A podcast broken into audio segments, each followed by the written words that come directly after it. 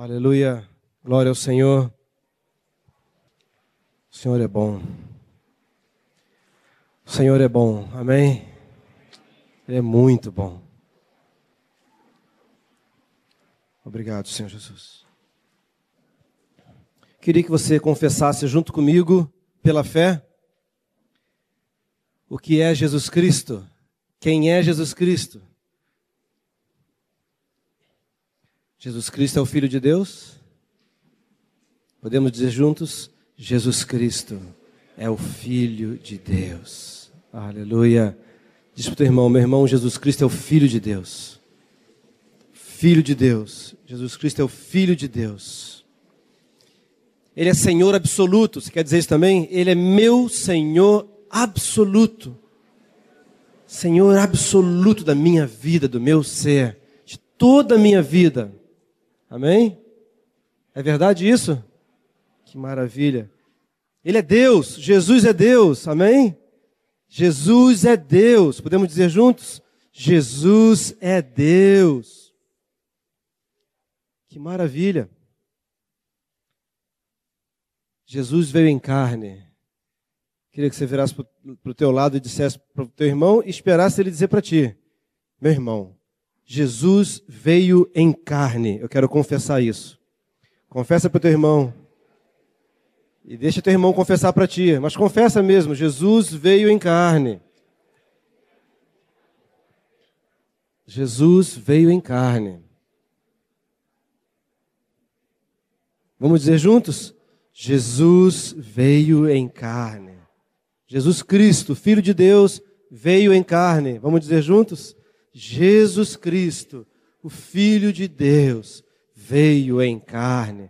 Ele se tornou homem, habitou entre nós, aleluia, cheio de graça e de verdade. E vimos a sua glória um dia na nossa vida, não foi verdade? Um dia estava tudo sem glória. Eu era um desgraçado, sem graça. Um dia a graça veio, a glória veio. Aí eu vi sua glória. Aleluia. E é por isso que vamos falar hoje sobre o amor, por causa de Jesus. Amém? Queria que você abrisse comigo 1 João, capítulo 4, lá um pouquinho antes de Apocalipse. 1 João, capítulo 4.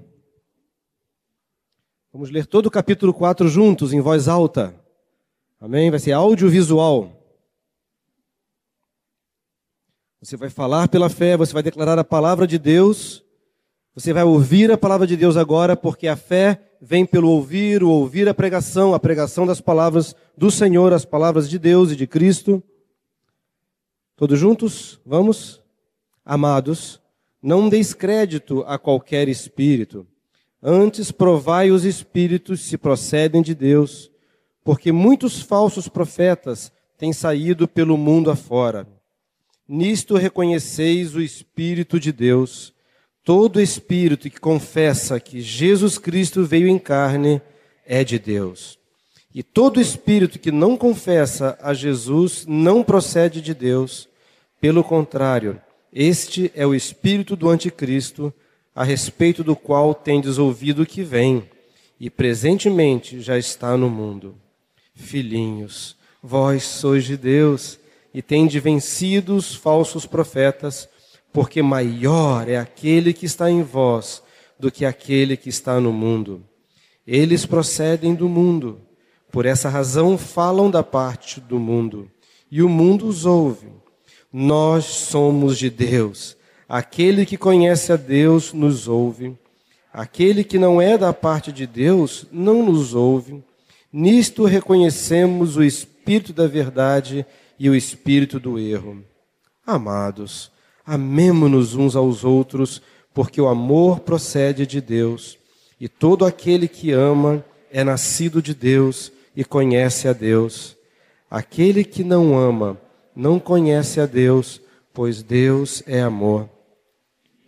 Se manifestou o amor de Deus em nós, em haver Deus enviado seu Filho unigênito ao mundo para vivermos por meio dele. Nisto consiste o amor, não em que nós tenhamos amado a Deus, mas em que ele nos amou e enviou o seu Filho como propiciação pelos nossos pecados. Amados, se Deus de tal maneira nos amou, devemos nós também amar uns aos outros. Ninguém jamais viu a Deus. Se amarmos uns aos outros, Deus permanece em nós e o seu amor é, em nós, aperfeiçoado. Nisto conhecemos que permanecemos nele e ele em nós, em que nos deu do seu Espírito. E nós também temos visto e testemunhamos que o Pai enviou o seu Filho como Salvador do mundo. Aquele que confessar que Jesus é o Filho de Deus, Deus permanece nele e ele em Deus. E nós conhecemos e cremos no amor que Deus tem por nós. Deus é amor e aquele que permanece no amor permanece em Deus e Deus nele. Nisto é em nós aperfeiçoado o amor, para que, no dia do juízo, mantenhamos confiança, pois segundo ele é, também nós somos neste mundo. No amor não existe medo, antes o perfeito amor lança fora o medo. Ora, o medo produz tormento, logo aquele que teme não é aperfeiçoado no amor. Nós amamos porque ele nos amou primeiro. Se alguém disser, amo a Deus, e odiar a seu irmão, é mentiroso, pois aquele que não ama seu irmão a quem vê, não pode amar a Deus a quem não vê. Ora, temos da parte dele este mandamento: que aquele que ama Deus ame também a seu irmão. Versículo 21, mais uma vez. Ora, temos da parte dele este mandamento: aquele que ama Deus, ame também o seu irmão. Aleluia. Só essa, esse pequeno parágrafo dessa cartinhazinha que João mandou já seria uma palavra, né? Uma boa palavra para a gente poder se arrepender, coçar a cabeça, Senhor Jesus, tem misericórdia de mim. Como bem aqui o Irlã falou, às vezes começa em casa a falta de amor, às vezes começa no relacionamento entre marido e mulher, é onde a gente mais se conhece, é onde a gente sabe os defeitos e, ah, aqui ó, te peguei. Coloca o dedinho no defeito com classe. Tem várias maneiras, tem gritando, tem no silêncio, tem com aquele levantarzinho da sobrancelha assim, né? Tem várias maneiras sutis da gente ver como estremece esse mandamento. Porque a esposa e o esposo também são irmãos, ou deveriam ser, né? mas são irmãos. Se são convertidos, são irmãos. E se o marido não é convertido, a palavra de Deus fala que a mulher santa a mulher de Deus, ela santifica ainda o marido que é incrédulo. Há um tempo atrás, e Deus tem colocado essa palavra sobre esperança no meu coração ainda. Essa palavra não saiu do meu coração, porque eu preciso de esperança. Mas lemos que agora, pois, permanecem a fé, a esperança e o amor, porém o maior deles é o amor. 1 Coríntios 13, 13. Certamente eu preciso ainda falar para mim mesmo sobre esperança muitas das vezes, aprender com o Senhor, o Deus da esperança, que vai me encher de gozo e paz. Mas como a fé, a esperança e o amor caminham juntas, Paulo, como nós lemos naquela reunião passada, fala muitas vezes sobre a fé, a esperança e o amor caminham juntas. O Senhor colocou um desafio no meu coração para falarmos um pouco sobre o amor. Mas esse amor prático, o amor se manifesta a Deus, o amor se manifesta a mim mesmo, porque eu só posso amar o próximo como eu amo a mim mesmo. Amar a Deus sobre todas as coisas e o próximo como a mim mesmo. E esse amor ao próximo, ele pode ser ao irmão, tem que ser ao irmão, e pode ser também ao mundo. Às vezes a gente faz uma seleção aonde estamos amando, mas ele, ele é completo esse amor. É o amor a Deus, o amor a mim mesmo, amor ao meu próximo, meu irmão em Cristo, e amor pelos perdidos. Mas hoje quero começar a tocar uma pequena parte sobre o amor ao meu irmão. Amor aos irmãos. Eu queria que a gente fosse lá no princípio, no primeiro irmãozinho de um outro irmãozinho. Né? Dois queridinhos chamados Caim e Abel. Vamos ler juntos? Gênesis 4, 9. Leia comigo.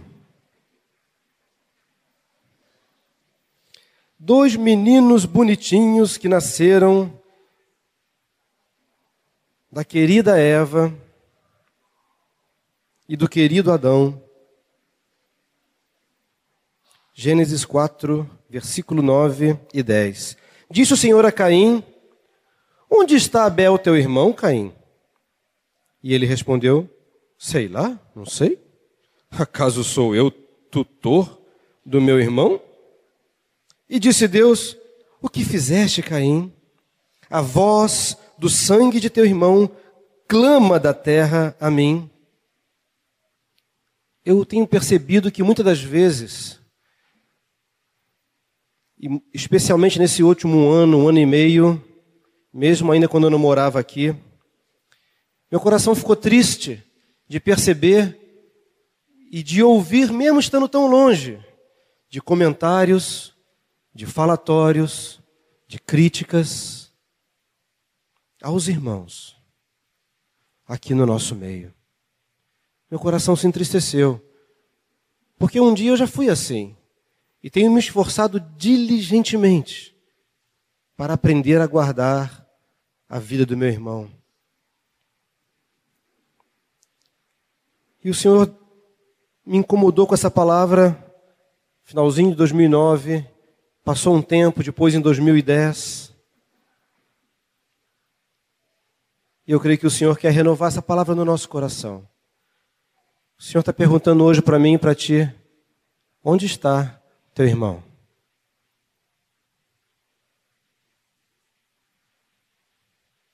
Onde está ele? Deus já sabia onde ele estava. Deus vê tudo.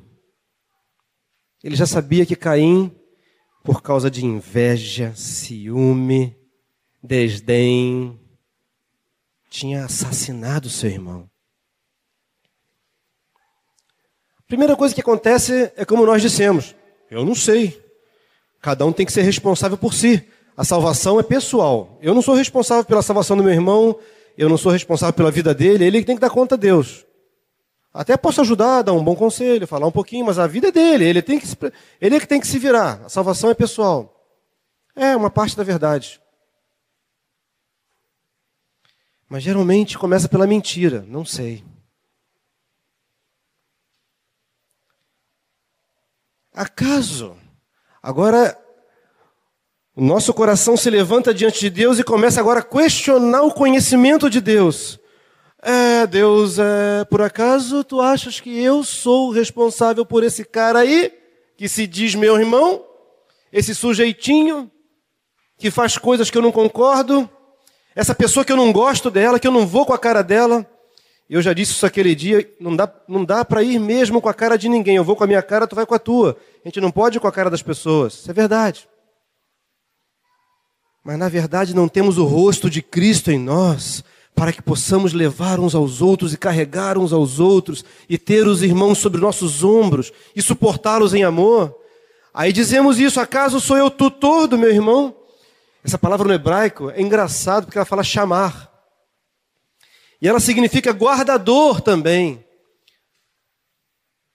Responsável por guardar, por proteger a vida dele, salvar a vida dele, observar vigiar, manter a custódia dele. Manter a custódia é um lugar que se guarda alguém em segurança ou alguma coisa. Entesourar. Essa palavra no hebraico, quando Caim respondeu para Deus, Deus sabia que era isso que era verdade. Sim, responde o Senhor. Sim, Caim, você era o guardador do seu irmão. Sim, você era aquele responsável por ele, por proteger ele, por salvar a vida dele, por estar observando, guardando. Se ele vai cair, você corre para sustentá-lo. Se ele peca, você cobre ele, não é encobrir o pecado, mas você cobre ele. Você fica vigiando o teu irmão para ele não cair. Você mantém a custódia, você prepara sempre um lugar para guardar ele em segurança. Você considera ele um tesouro, como diz essa palavra, de valor, e você esconde ele. Sim, Caim. Você é guardador do seu irmão, você deveria estar guardando ele. Não era para matá-lo. Não era para usar do seu ciúme, da sua inveja, do teu juízo, se considerar superior. Amados, quando que nós criticamos o nosso irmão? Quando é que nós assassinamos o nosso irmão? Quando nós matamos o nosso irmão? Vocês lembram o que Jesus falou no primeiro sermão dele? Vamos ler juntos, Mateus 5. Os judeus estavam preocupados. Não matar, eu não mato ninguém. Que isso? Não, eu não. Eu não vou matar. Não pode. Se eu matar, eu serei réu de morte, eu vou ter que ser morto. Mateus 5, 21. Ouvistes que foi dito aos antigos: Não matarás, e quem matar estará sujeito a julgamento. Muito obrigado, meu irmão. O que, que foi dito aos antigos? Não matarás. Quem matar estará sujeito a julgamento. Eu, porém, vos digo que todo aquele que sem motivo ou com motivo, porque sem motivo está entre, entre parênteses, entre colchetes. Eu, porém, vos digo que todo aquele que se irá contra o seu irmão estará sujeito a julgamento. E quem proferir um insulto a seu irmão estará sujeito a julgamento do tribunal. E quem lhe chamar seu bobo, tolo, estará sujeito ao inferno de fogo. Se, pois, trazeres ao altar a tua oferta, e ali te lembrares de que teu irmão tem alguma coisa contra ti, ué, não era você que estava julgando ele, chamando ele de tolo, achando isso, se irando contra ele? Mas Jesus fala que tem o outro lado. Talvez você não tenha feito nada, mas você lembra que aquele irmão tem alguma coisa contra ti. Para tudo, para tudo, deixa perante o altar a tua oferta, Vai primeiro reconciliar-te com teu irmão e então, voltando, faze a tua oferta. Entre em acordo sem demora com teu adversário, teu inimigo. Ele se tornou inimigo naquela situação enquanto estás com ele a caminho, para que o teu inimigo não te entregue ao juiz, o juiz ao oficial de justiça e sejas recolhido à prisão. Em verdade te digo que não sairás dali enquanto não pagares o último centavo. Por isso que há entre vós muitos fracos, doentes e muitos que dormem, diz Paulo. Por quê? Não estamos discernindo o corpo de Cristo. Meu irmão Vitor, ele é o corpo de Cristo. Se eu não discernir o corpo de Cristo, se eu não entender que ele é parte do corpo de Cristo, mas Nilson, você é um cara que não é agradável. Você é chato, entendeu? Eu não posso te dizer isso, mas é isso que eu penso de ti. Eu não gosto de ficar perto de você. Você é chato, você. Eu não gosto da maneira que você fala. Eu não gosto da maneira que você prega. Eu não gosto do jeito que você anda. Eu não gosto como você toca. Eu não gosto quando você canta. Você entendeu bem? Há razões para não gostar de ti, para não ir com a tua cara.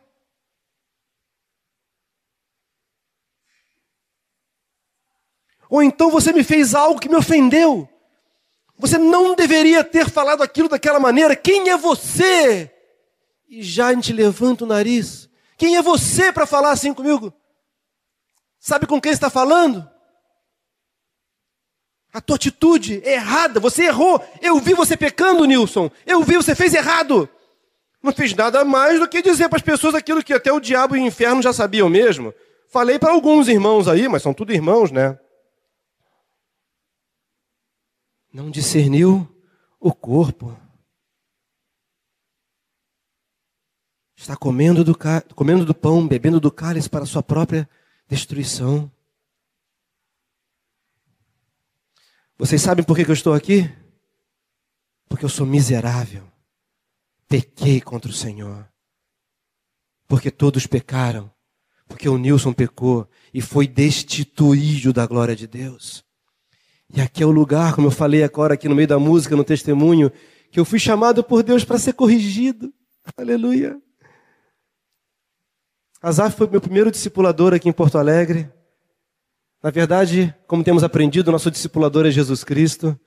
E a primeira pessoa que Jesus usou foi meu querido Azaf. Coitado. Está vivo, mas foi misericórdia. Já até engasgou de ouvir algumas coisas que eu tive que contar para ele quem eu era. Me lembro, lá em São Paulo, sentado num banquinho, lá do lado de fora. Falei, Azaf, tem umas coisinhas que você não sabe da minha vida, não.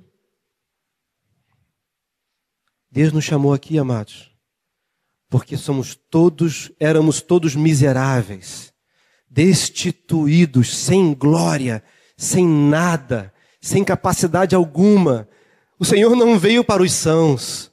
Jesus não veio para aqueles que eram perfeitos. Jesus não veio para aqueles que eram bonitinhos, arrumadinhos e sem nada. Ele veio para os pecadores.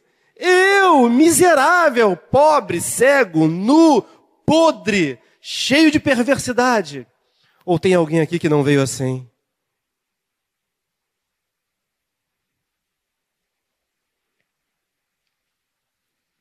Vocês lembram a parábola do filho que foi embora e do filho que ficou? O filho queria ir embora, juntou a grana do pai e pá, se mandou. Eu acho que ali já começou o problema do outro filho. Né? A parábola que Jesus disse a respeito dos dois filhos. Ali começou o problema já do outro filho. Não bastasse o problema ter começado ali, porque ele pegou todo o dinheiro que era parte dele e foi embora, o cara volta. Ele tem a coragem de voltar. Gastou todo o dinheiro do pai, pegou a parte dele, se mandou, eu não peguei a minha. E o cara ainda volta. Fazer o que aqui? Te manca, rapaz. Já gastou tua parte, fora. Ele chega, ouve o barulho da festa. Que festa é essa? Os criados dizem: Veio teu irmão. Bah, foi o problema ali. Sabe por quê? Quando o pai chegou, o que, que foi que esse filho disse para o pai, o filho mais velho?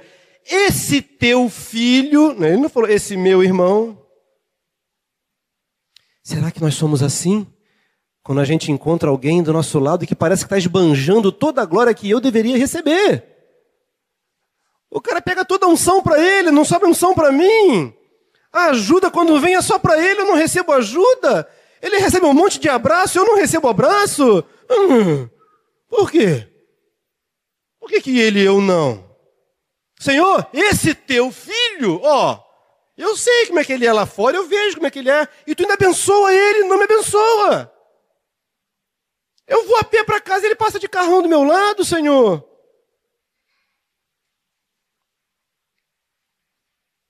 E Deus fala: esse teu irmão, nosso ciúme, inveja, juízo, às vezes é só se considera superior. Olha, afinal de contas eu sou mais maduro, né? Eu estou mais anos na congregação. Quem é esse gurizinho novato aí que vai tentar me ensinar, né? A gente responde com bastante maturidade, com um olhar sorridente, sem demonstrar né, nada de ciúme nem inveja. Eu sou é, que infelizmente eu vou fazer o quê, né? Foi Deus quem quis, eu sou maior do que ele, né? eu sou mais do que ele, não tem jeito.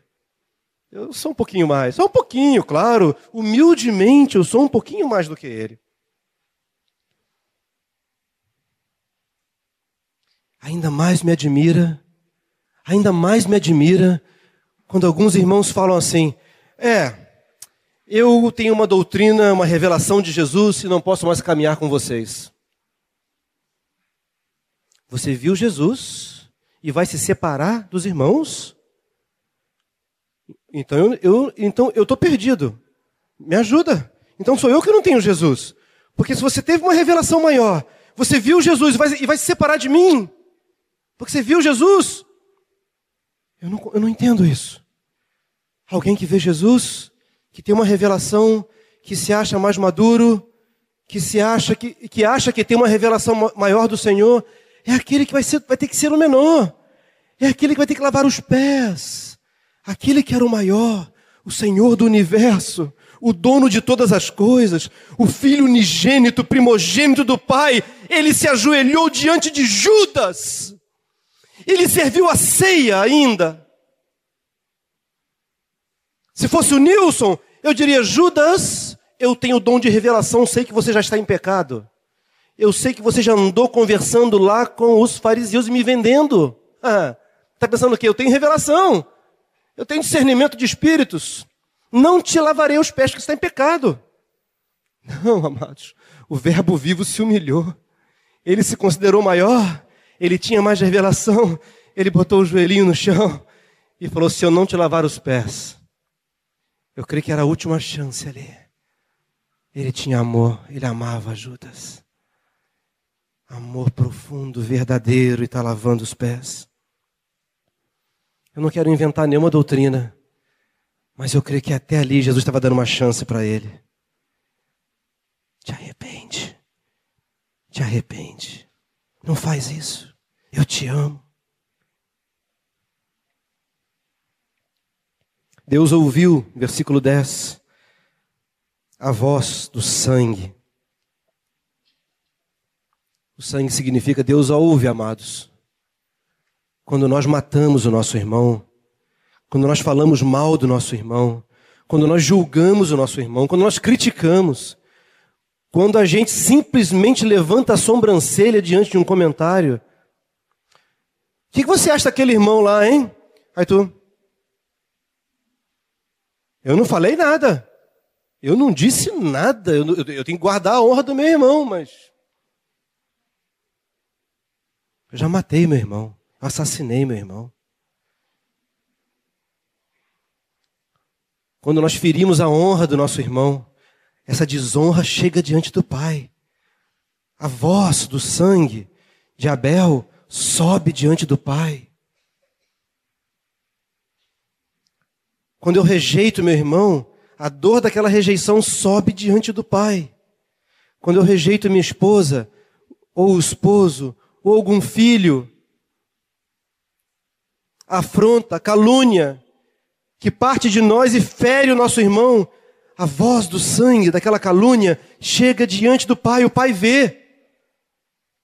A dor que provocamos às vezes pelo nosso comentário, maneira grossa de falar, eu sou honesto, eu falo a verdade, dou a quem doer.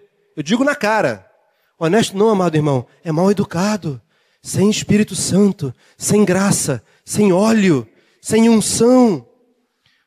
O fruto do Espírito é mansidão, aleluia, domínio próprio, bondade. Ah, eu também já fui assim. No meu carro, no meu fuquinha que eu tinha, tinha uma barra de ferro do lado, dessa grossura, desse tamanho. Né? O nome dela era Tira Desaforo. Me fechou no trânsito, eu ia fechar e mostrava, vem cá. Eu era um burro, um bobo. Uma barrinha de ferro, o cara estava armado, pum, acabou.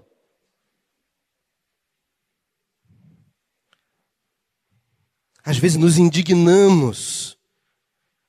Olha o que diz o Salmo 37. Não te indignes por causa dos benfeitores? Não dos malfeitores, ele fez mal mesmo contra ti. Mas nós temos o Verbo vivo em nós.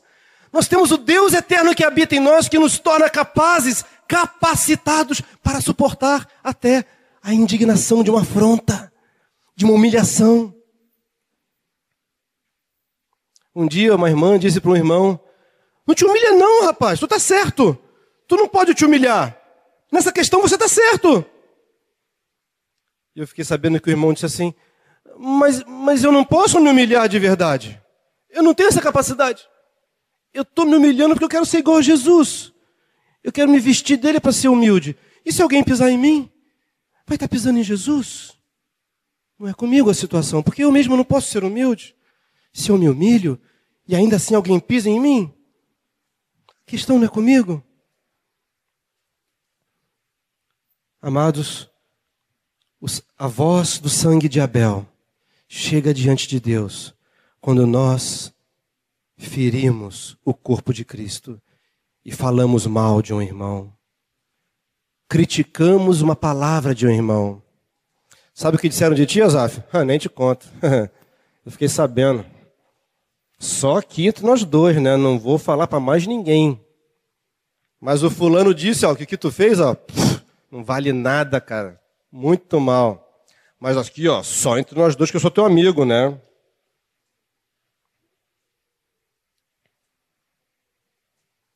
Não. Provérbios 6. Vocês conhecem decor. Provérbios capítulo 6, o livro dos Provérbios capítulo 6.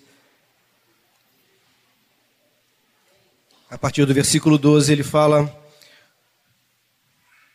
O homem de Belial, o homem vil, é o que anda com a perversidade na boca. Olha o que ele fala aqui agora: acena com os olhos, arranha com os pés. O negócio já é mais brabo, né? Tem que repreender já, né? Faz sinais com os dedos. No seu coração a perversidade, todo o tempo maquina o mal, anda semeando contendas. Pelo que a sua destruição virá repentinamente, subitamente será quebrantado sem que haja cura.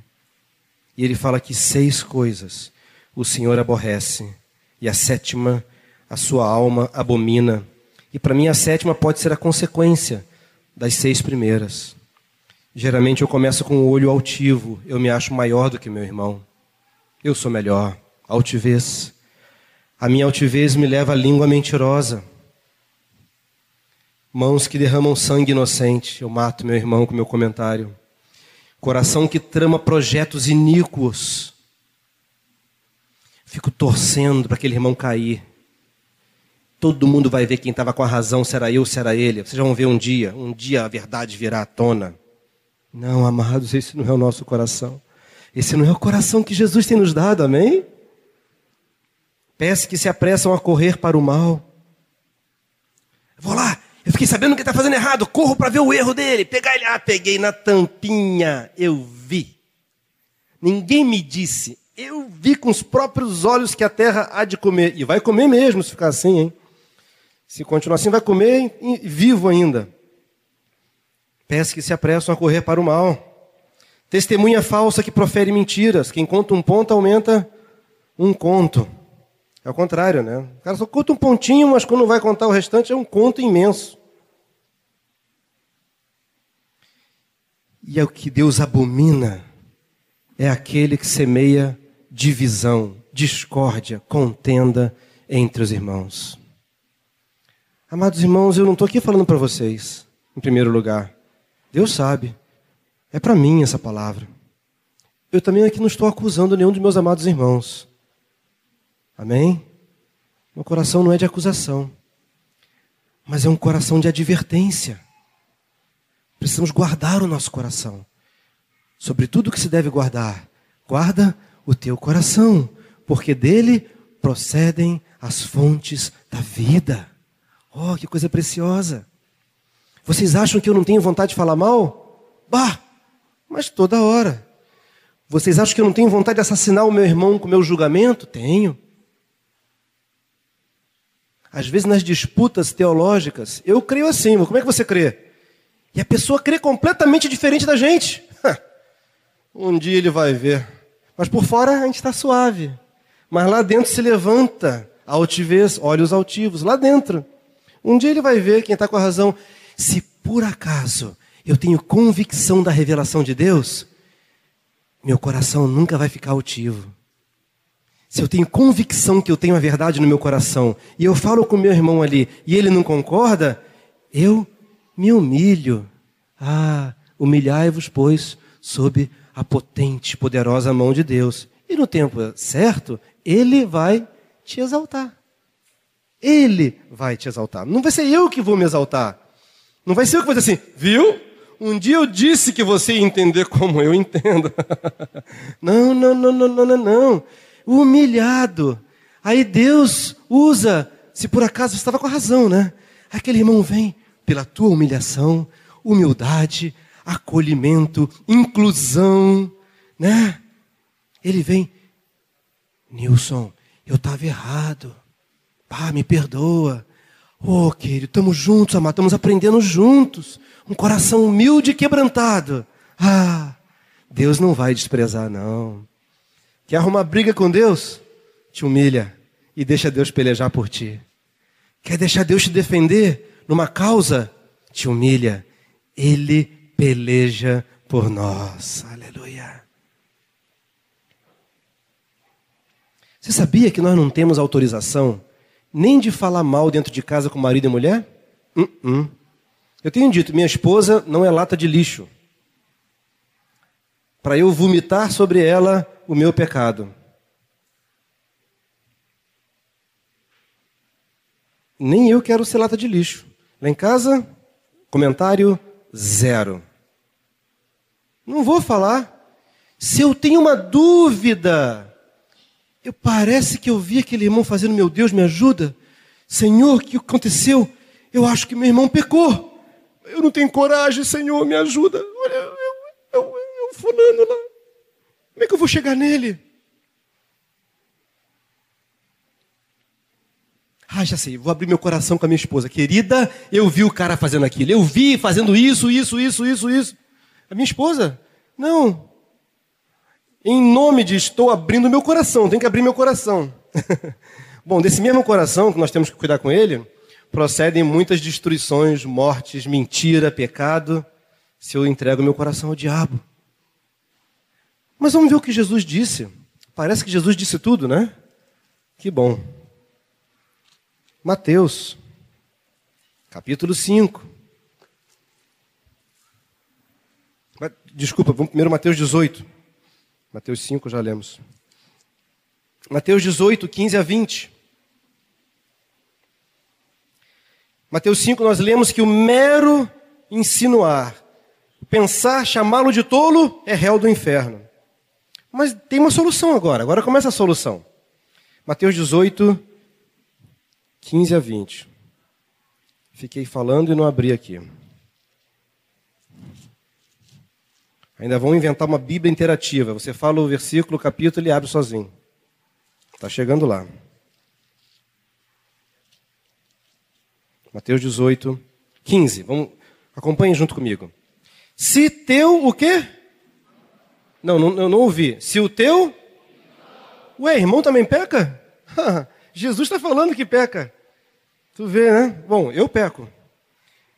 Então está dizendo, se, no caso de, é o que está escrito aqui no original, no caso do teu irmão pecar contra ti, esse contra ti entre colchetes também não está no original, é uma conclusão pela linguagem do grego. O que, que Jesus diz? Vai arguí-lo entre ti e ele só. Uau! Novidade teológica. Quem não sabia disso, hein? Olha só. Está escrito recentemente, há dois mil anos atrás.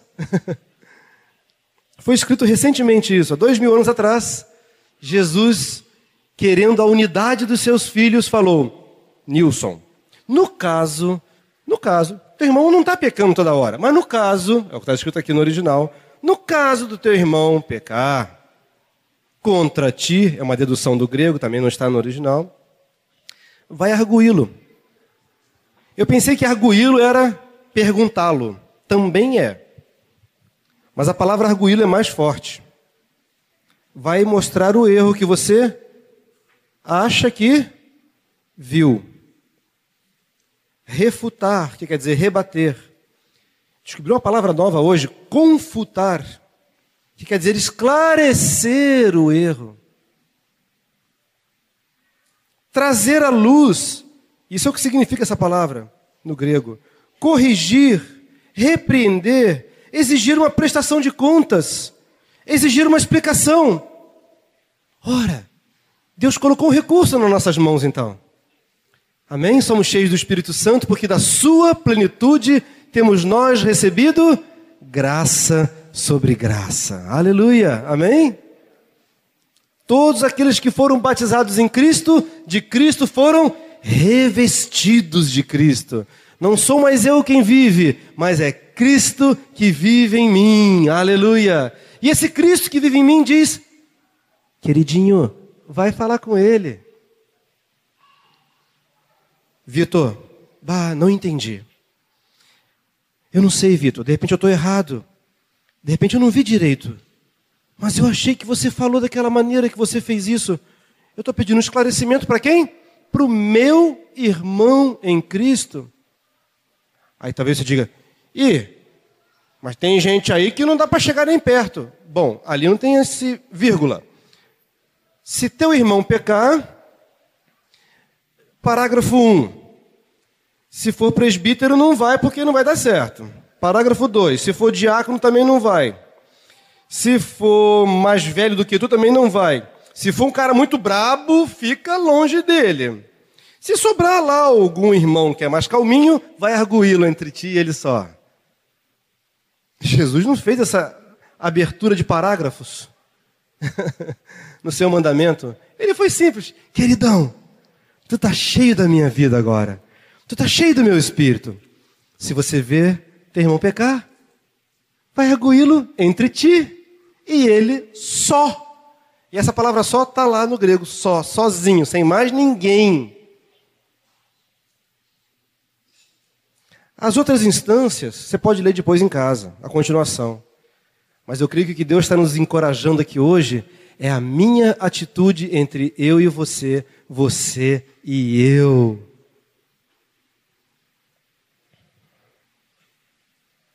Não tem ninguém privilegiado no nosso meio que não pode ir a Ele. Não tem ninguém. Quando Paulo fala que nós não podemos levantar uma denúncia falsa contra presbítero, é porque a denúncia já é falsa. Mas eu acho e tenho quase certeza que denúncia falsa você não levanta contra ninguém. não é só contra presbítero, não é contra ninguém. Até contra o incrédulo tu não pode levantar denúncia falsa. A não ser por testemunha de dois ou três. Quem entre nós está isolado, tem um cordãozinho especial que não pode ser tocado, destruído ou atingido? ou perguntado em amor. Ora, eu amo meu irmão. Amém? É o que lemos que aquele que diz que ama Deus e odeia seu irmão é mentiroso. Bom, mentiroso é filho do diabo, então não tem ninguém aqui dentro assim. Aqui só tem filhos de Deus. Amém? Aleluia. Então eu vou no meu irmão que eu amo. E vou perguntar. Pedir esclarecimento. Há muitos anos atrás, bastante tempo mesmo, me lembro dessa uma única vez na minha vida isso aconteceu. Eu pensei que o irmão estava fumando dentro do carro. Mas aquele irmão não podia ser ele, né? Não era uma caneta. Eu me lembro direitinho ali, perto, em frente ao HSBC, que não era HSBC ainda, na rua que sobe ali para o Hospital Militar, que cruza Benjamin ali, naquele cruzamento ali. Passou o irmão no carro com a caneta na boca. Fumando? Fumando? Não, não pode ser.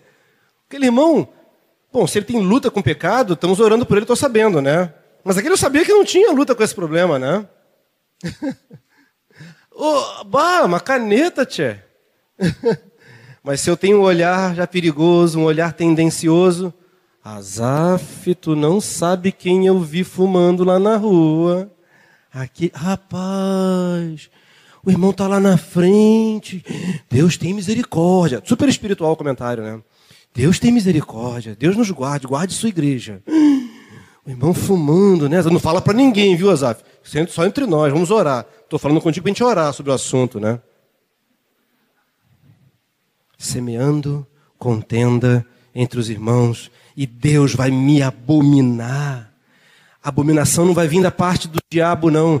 Vai vir de Deus contra mim. Amados, quais são os pilares que nos trazem de volta para a vida de perfeita unidade no corpo de Cristo? Vocês lembram? Arrependimento, mente nova. Amém? Consideremos-nos superiores, uns aos outros superiores a si mesmo. Amém? Mente nova. Arrependimento é metanoia no grego, mente nova, uma nova direção.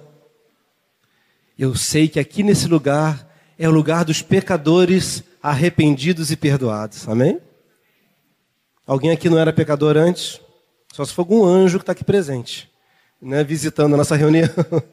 Mas se não é anjo, meu irmão, tu que nem eu éramos todos pecadores, destituídos da glória e carecíamos da glória de Deus. Aleluia! Que um dia a glória de Deus veio e habitou entre nós, cheio de graça e de verdade. Aleluia! Por isso que vimos a sua glória. Amém? Primeiro passo: arrependimento. Você reconhecer diante do Senhor, como fala, tais fostes assim alguns de vós. Oh Jesus, eu, eu, Senhor, eu quero me arrepender.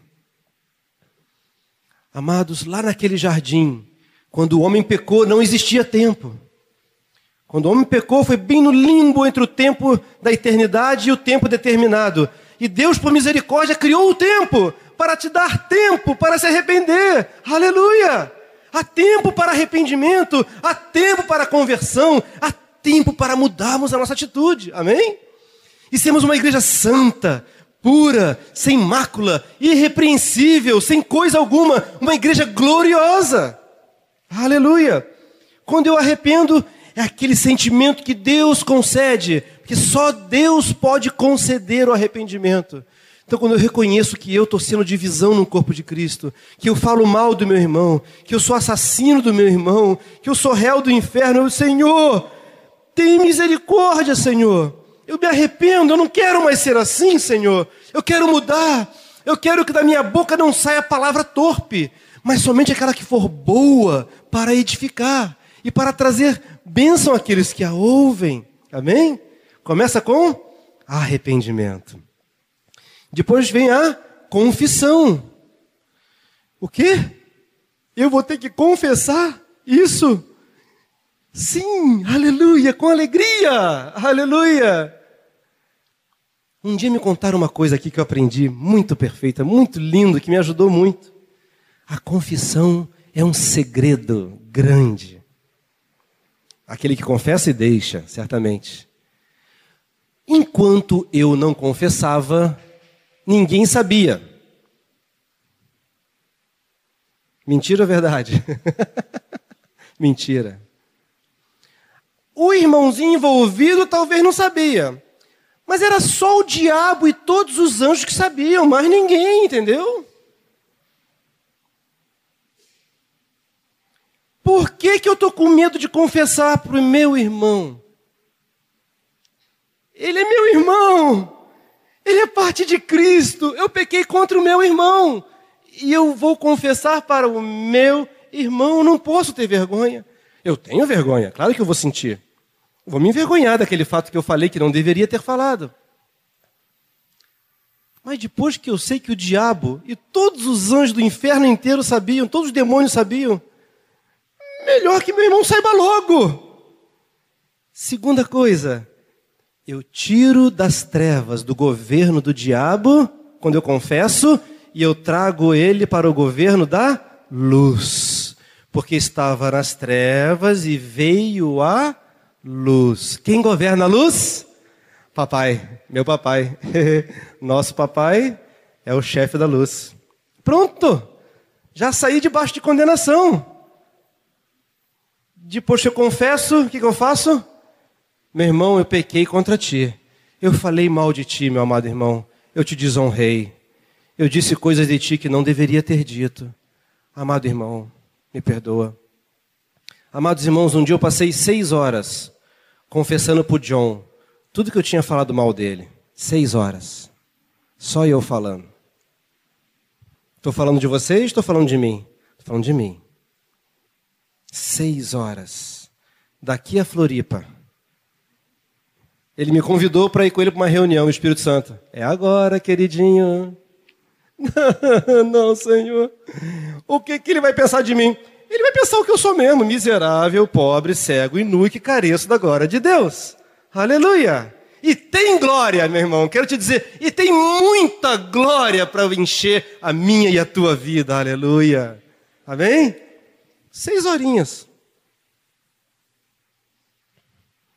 Não estou pregando para vocês. Estou aprendendo junto com vocês. Eu já falei mal do Azaf, né, Azaf? Você sabe disso. Um dia eu sentei com o Azaf e falei, Azaf, sou réu do inferno. Eu estou no inferno. Porque naquela última questão que eu tive contigo, meu coração te colocou no inferno. E quando eu pensei isso, o Espírito Santo falou assim: quem está no inferno é você, Nilson. Me lembro, lá na Páscoa, lá no IPA, sentamos numa escadinha, eu falei: é hoje. Vamos botar os, os panos brancos, tudo branco, tudo limpo. Ah, meu irmão, eu não tenho, eu não sigo Jesus por causa do diabo nem por medo do inferno, não.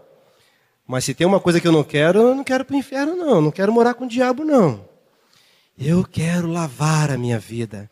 Eu quero purificar o meu coração. Lavar as minhas mãos. Através do arrependimento, da confissão e pedido de perdão.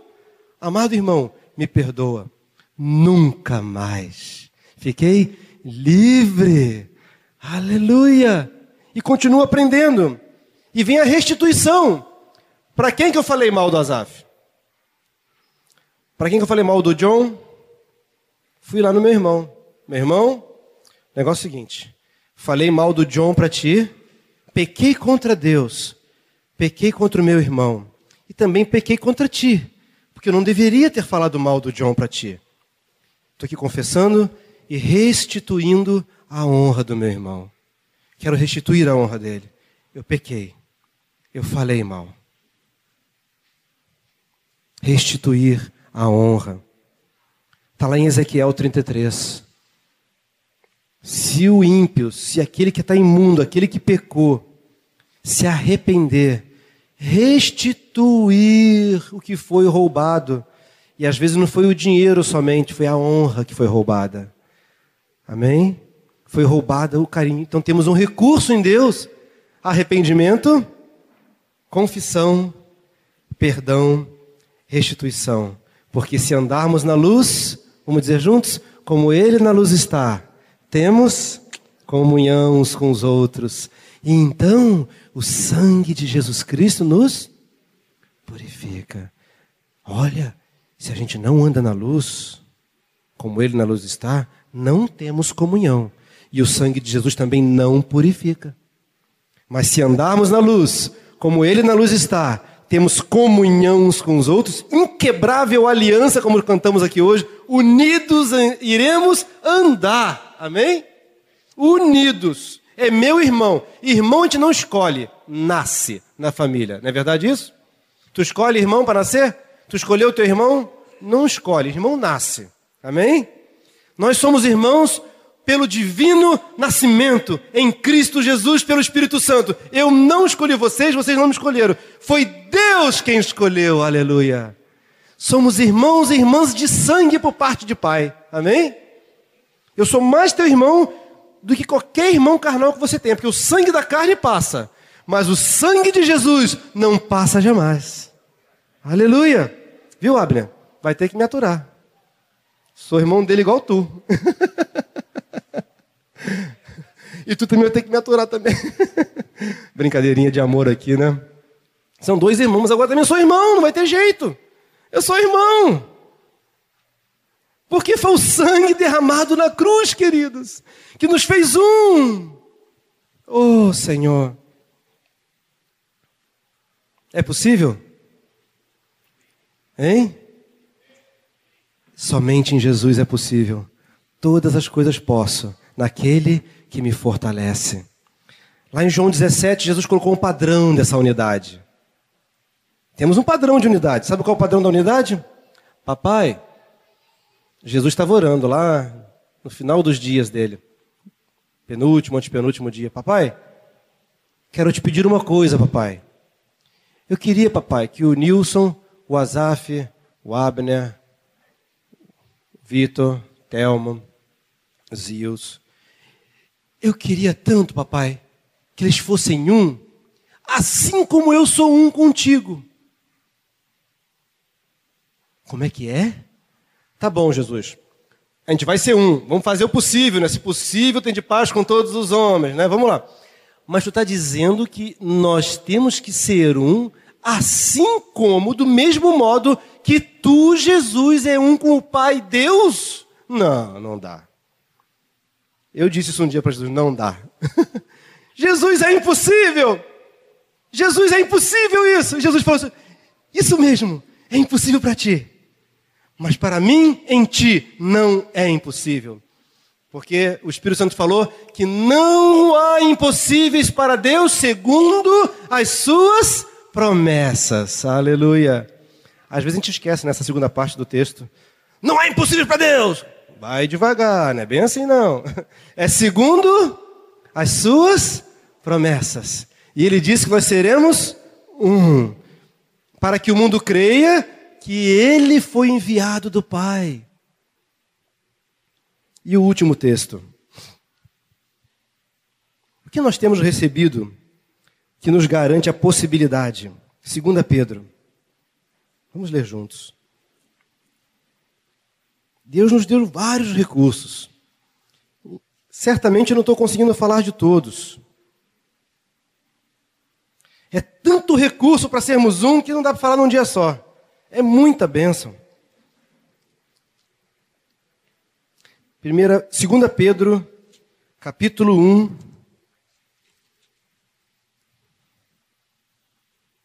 Do 1 ao 11. Quero que você leia junto comigo para você trazer fé ao teu coração também, amém? E para verificar se eu estou lendo certo, né? Você tem que verificar, você não pode aceitar qualquer coisa, não. Tem que ver se o que está lendo é verdade. 2 Pedro 1, de 1 a 11. Vamos ler juntos? Simão Pedro, servo e apóstolo de Jesus Cristo conosco obtiveram fé igualmente preciosa na justiça do nosso Deus e Salvador Jesus Cristo. Graça e paz vos sejam multiplicadas no pleno conhecimento de Deus e de Jesus, nosso Senhor. Visto como pelo seu divino poder nos têm sido doadas todas as coisas que conduzem à vida e à piedade pelo conhecimento completo daquele que nos chamou para a sua própria glória e virtude, pelas quais nos têm sido doadas as suas preciosas e muito grandes promessas, para que por elas vos torneis coparticipantes da natureza divina, aleluia, livrando-vos da corrupção das paixões que há no mundo.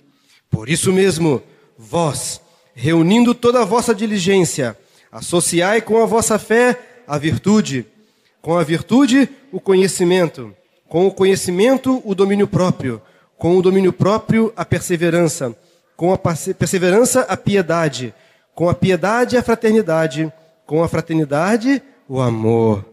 Porque essas coisas, existindo em vós e em vós aumentando, fazem com que não sejais nem nativos, nem infrutuosos no pleno conhecimento de nosso Senhor Jesus Cristo. Pois aquele a quem estas coisas não estão presentes é cego, vendo o sol que está perto, esquecido da purificação dos seus pecados de outrora.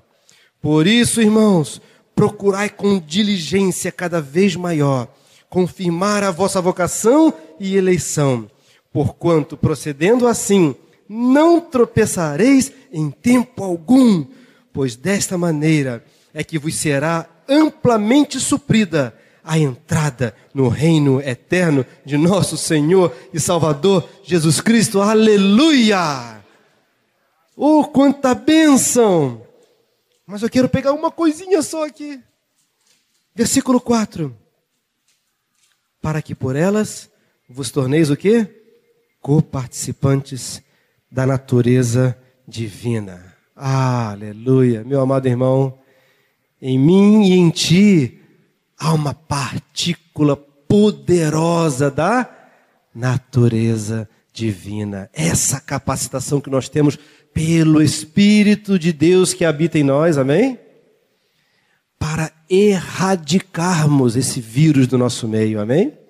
Do nosso meio aqui e do nosso meio aqui, amém? Amém?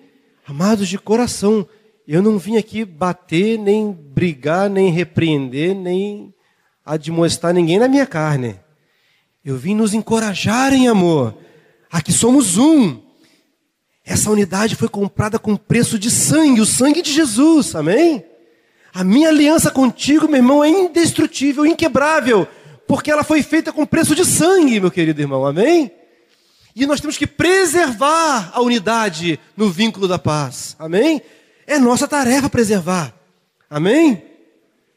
Você quer fazer de novo, como eu faço sempre, uma aliança com o Senhor? E dizer, Senhor, me ajuda. Eu quero fazer de novo uma aliança contigo, Senhor Deus. De que eu vou me comprometer em preservar, preservar a unidade no vínculo da paz. Eu vou preservar, eu vou me esforçar diligentemente não enforcando-nos uns aos outros, mas esforçando-nos diligentemente. Amém? Eu queria te convidar a estar de pé como um sinal de decisão. Eu vou decidir mais uma vez, já faço, vou continuar fazendo, me esforçar diligentemente por preservar a unidade no vínculo da paz. Amém? Senhor Jesus, obrigado pela tua palavra, Senhor Deus. Queremos acolher com mansidão a palavra em nós implantada a qual é poderosa para salvar a nossa alma, Senhor Deus. Nos humilhamos porque somos pecadores, papai. Pecadores perdoados, pecadores redimidos pelo teu sangue, Senhor Deus. Pecadores que receberam a natureza divina, como lemos aqui, Senhor. E nós apelamos para ti, papai. Tem misericórdia de nós, Senhor Deus. Nos arrependemos, transforma o nosso coração, Senhor. Queremos ser aqueles que preservam a unidade, Senhor Deus. Que se esforçam diligentemente, papai, por preservar a unidade no vínculo da paz, Senhor Deus. Oh, Deus amado, queremos nos arrepender diante de Ti, nos alegrarmos, Senhor Deus, que a oração do Teu Filho, de sermos um, papai, vai se cumprir na nossa vida, Senhor Deus. Unidos de alma, unidos de coração, o mesmo pensamento, o mesmo pensar, Senhor Deus, o mesmo espírito, Senhor Deus. Nós te amamos muito, Senhor. Obrigado, papai. Obrigado pela tua misericórdia e bondade, Senhor Deus. Pelo teu ensino nas nossas vidas, Senhor Deus. Em nome de Jesus, ó Pai. Amém, Senhor Jesus.